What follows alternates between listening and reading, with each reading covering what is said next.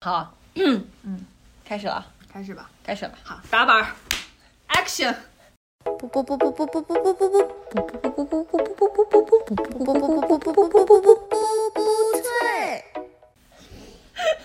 这我们第二次录制本期话 题，本期话题是什么呢？要小哥给我们介绍一下。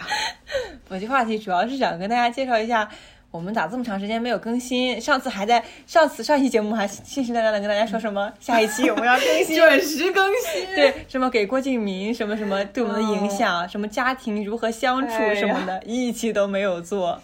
我们以前这么豪华的一个话题啊，对，我们还说什么新年我们要努力，我们要奋我的进，天我们要啊保持在一个稳定更新的频率，完全没有。上个月的我去哪儿了？为为什么呢？为什么呢？这不得不提今天这个伤心事儿了，嗯，就是我们拖更的时候，其实在写论文， 也没有在写了，只是单纯的在拖更，也不想写论文， 就是 以为我们在写论文，然后顺便还可以拖一下更。就是假装在写论嗯文。就是写论文这事情很奇妙，就是你不想写，但是你也做不了其他的任何事情。嗯，差不多是这个样子。你放在那儿，你很焦虑，然后你也不想干它，但是你干别的你也干不下 去。现在连便秘都很愧疚，已经这样， 真的。已经这样了吗？ 对 呀、以前真的玩手机是一件很开心的事情， 现在就觉得不行，我快点出去。怎么回事啊？ 就是自从开始写论文之后，朋友们，我就过上一种军训的日子，因为我真的感觉写不完了嘛。然后图书馆开门我就去，图书馆关门我才 走。周末图书馆要开门十三个小时，你知不知道？我觉得就是什么上班就是什么九九六，我觉得九九六很正常呀，这不就是现在的我自愿吗？的，没有人逼迫。对，就跟军训一样，而且就是我不是有学习小组吗？就是我、我和何姐我们两个人是一个学习小组，嗯， 然后何姐她真的。就作息非常健康，她也不熬夜，她也没有玩手机那些坏习惯，她也能准时早起。然后，然后我们就每天都约定七点半在微信的时候跟大家彼此说一声都起来了，然后我们一起去图书馆。我总是起不来，然后我就定个七点半的闹钟，强行把自己喊醒，然后跟他打声招呼，说我起，我还没起来， 然后我再睡过去。何姐好坚定哦！ 我真的起不来，太困了，而且武汉这两天又那么冷，下这个雨，就所有的事情都在造成造成困难，让我阻碍无法前进在论文的道路上。是的，潮湿粘住了你的脚 步。哎，为什么何姐这么坚定嘞？何姐为什么就能做到？你有没有分析过？ 为什么我们两个不行？我我我就是太太会表演了，嗯，就是我从假装自己很努力，假装自己很辛苦，我稍微努力一点儿，我就觉得，哎呦，太优秀了吧，了不起了！哎呦，怎么想这么多呀？太厉害，太厉害了！然后就想休息一会儿，就是我写十分钟，说哎呀，专注了十分钟，真不错。奖励自己玩一个小时手机，我明白了，何姐就是就是用心去学习，嗯你就是。以奖励为名，其实这对个奖励才是 这个本质， 你就对。是为了换取玩手机的时间才学习。对，就是我那十分钟专心十分钟所创造出来的痛苦，让我需要玩十个小时来迭代掉这些痛苦，从我身体里代谢出去。太可怕了！为什么学习对我们来说是这么痛苦的事情啊？因为成本太高了。就是你学习，你需要，就是论文这个东西，它是要你做很多努力才能写出来一点点。但是嗯你，你你想获得低低级的快乐太简单了，逛淘宝这种事情太简单了。我只需要打开手机，面容解锁，嗯，然后打开淘宝 APP，然后那个小手就开始在立猜。刻就获得了快乐。对，就在猜我喜欢上，看淘宝今天有没有猜中啊？哦大家猜中了几个呀？就今天这个程序员还可以。就沉浸在这种就很简单，就像嗑瓜子一样快乐，停不下来。嗯但是写论文，我想要获得同等重量的快乐，我需要做的东西太多了，我又要学软件，又要做文献综述，又要看这个人怎么研究，那个人怎么研究的，然后我应该怎么研究，我需要提炼出来一个方法，然后还有一套完整的框架。这个东西它太难获得快乐了，它得做好多好多事情才能获得一点点点点点快乐。 是的，就是这个样子。我以前就没想着读书这么难的，就是连我连考研都考完了，我想可能毕业不会这么难吧。我以前特别喜欢写小作文，但是我没有想到论文这么 跟小作文不一样，好难哦。 而且我办了一件特别就是特别有点羞耻的事情，嗯，就是我会在写论文写不出来的时候，我就在我就在纸上我就写。不要害怕，不要焦虑，不要哭泣，不要恐慌，会写完的，加油写吧，一定可以。就写这种四字真言来鼓励自己，就是这种嗯、很没有意义，但是又要一直在打气的这种空空的话来鼓励自己，让自己静心。要不然怎么办呢？孩子都这样了，但是好，就感觉好好狼狈啊！现在想想，怎么怎么怎么能二十几岁的大学生、研究生了，怎么还要搞这种小学鸡的把戏，来让自己内心平静下来？就真的乱乱的，内心乱的乱糟糟的。他对你有用吗？他四个字能平静你几分 钟？他只是帮助我理解了为什么当时喜欢我的那个男生后来去写论文，就再也没有来找过我。 在此向他发问。我理解了，我现在对他能够共情了。就是写论文真难，就没 找就没找吧。换了我，我可能也不行。是我的天啊！为论文放弃爱情，天，太不容易了。我也感觉到了，就是这论文真的不是一般人能写的。像我们这种懒惰鬼，我觉得我最大的困难就是出现在懒惰上，因为我懒惰，所以我无法开始，以至于我每天晚上到了九点，我就觉得我洗澡还得花一个小时，这样我今天又晚睡了。我晚睡，明天势必就不能早起，不能早起就势必不能早早的开展我的学术生活，嗯，然后我就被迫的立刻马上也开始不了我写论文了。可是可是你考研的时候这样吗？我考研的时候不这样，我考研的时候特别特别自律，就是七点半嗯就出门，然后嗯八点钟就到图书馆，图书馆连门都没有开啊然后我就在外面等着，所有人就在智慧权背政治。呃大家都特别努力，我不知道那个时候的我哪里去了。 三年的研究生生活磨平了我所有的自律。是不是那个时候你觉得完成任务也相对来说比较简单，嗯，就是探索性的东西很少？对，那个时候你不用创新啊，你只用把肖友荣老师写的书背好， 是吧？那什么园林史背出来，嗯西方园林史背出来，嗯然后该画的图也嗯背给它背好，嗯嗯，所有事情就结束了。你考试自然有一套应付的方法。现在不行啊，现在探索呀， 你得这个 LDN 模型，你给我把它方程写出来，刘亚哲。就完全未知的一个东西，没有对接触，也没有人给我划定考试范围，对也没有人告诉我考试方法。是的，我有的只有一堆 CG 嗯和和一个 Word，对，嗯，我啥都没有，什么东西都得靠自己来，真的。无中生有。嗯，这可不是这样的吗？就是这样，太难了。我觉得难其实就难在这里。我之前在那个微博上看到一个博主，我很喜欢那个博主叫婉婉学姐，嗯然后她就分享说她自己以前是一个特别懒散的人，但是到后来就跟小新在一起之后，大家相互鼓励，变成就达到现在这种百万博主级粉丝。他说很重要的一点就是，以前你只是按部就班的完成一些小任务，你就可以变成那种呃有几十万小粉丝的人，但是你要成为一个百万粉丝的博主，你必须要自己去创作。嗯，但是这个创作过程对他来讲就是最难的，嗯克服了这个你才能成为头部。明白我们也是一样，就搞学术也是，我就觉得我每天就是写不出来，我就像弯弯学姐说的，嗯，对，确实我要创作了， 好难啊！我又在自己骗自己。哎，讲到这里真的觉得 好累呀，嗯，真的很哎，我已累。经讲不出来什么了，我就现在脑子里只有论文，真是他妈的好讨 厌。而且我我感觉昨天晚上我们还去看了一次电影。嗯，感觉那个快乐一下子就没了。没了，消失了。今天早上前跟电影像没看过一哦对样。已经新陈代谢了。就是感觉那个快乐在在这种夹缝中一夹就夹没了， 啊，在论文的几万字里面，这这这个这个快乐简直就不值一是啊提，就感觉没有发生过一样，对，剩下的只有无限的苦涩，嗯，还是要面对这个东西，只要你一天不完成它，嗯你永远都要被它拷问，被它折磨。我以前没有想到五万字这么多，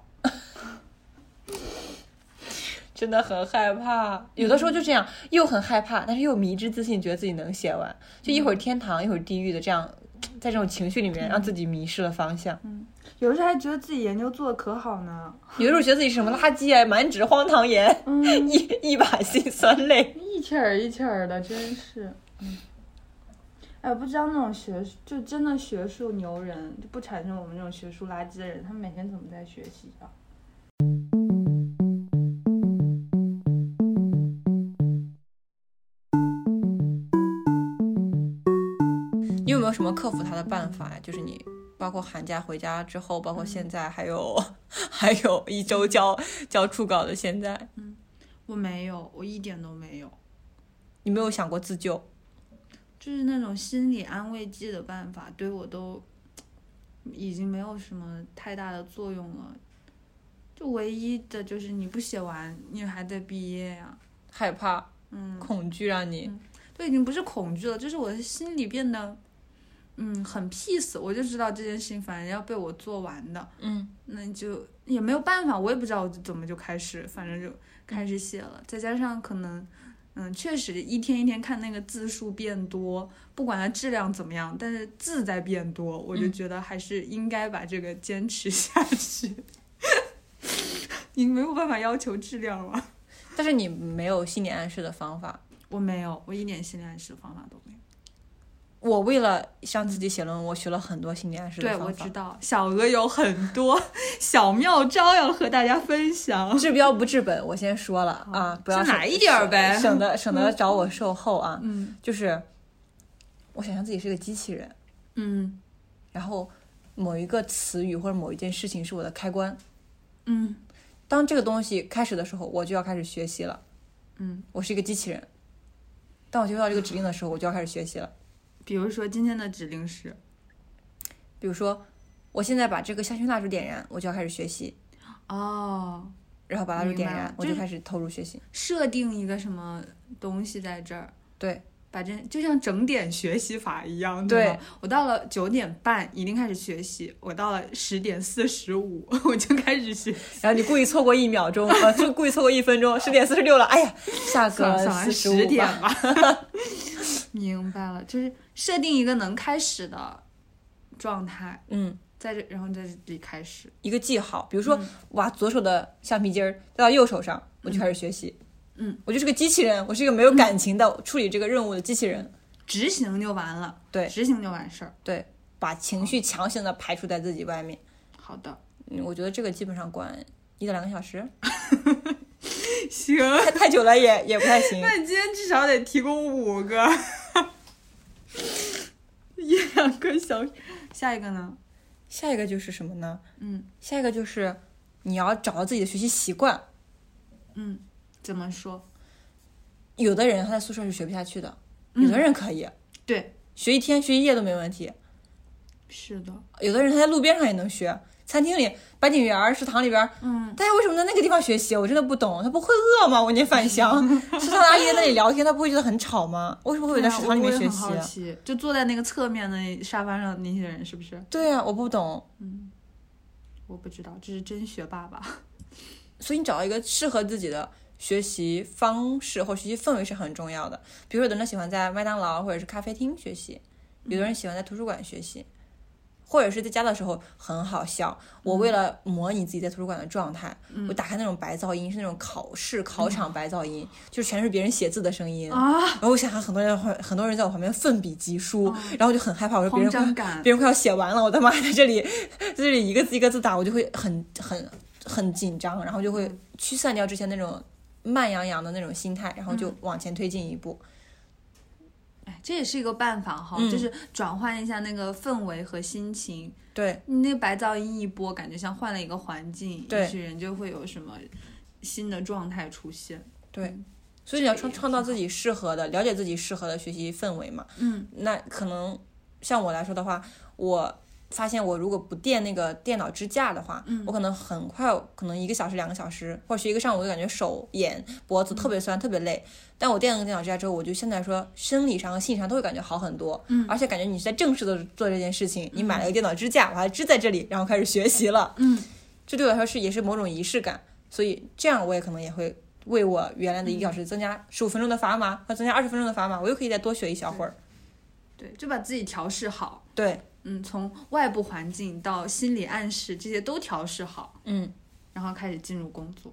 嗯，哎，其实讲到这，我真的很佩服那个在图书馆里就是一天扎到黑的，嗯，看上去在学习那个人，我真的不知道怎么办到的。啊学在哦 比比， 嗯太可怕了。我跟你讲，我周六去图书馆看到那么多人、嗯都在那儿学，我就会我就会明白自己不应该放纵。就大家都在努力的时候，你就会陷入那种氛围里面，你就觉得说。嗯你玩手机的时间都变短了，你知道吗？你在宿舍的时候，你一玩就是玩三个小时，因为没有人管你，你也看不到别人在干嘛。但是你在图书馆里面，你玩十五分钟，突然惊醒，你就在看啊，大家都在学习，我在干什么？玩了十五分钟手机，不玩了，我要开始学习，就这样。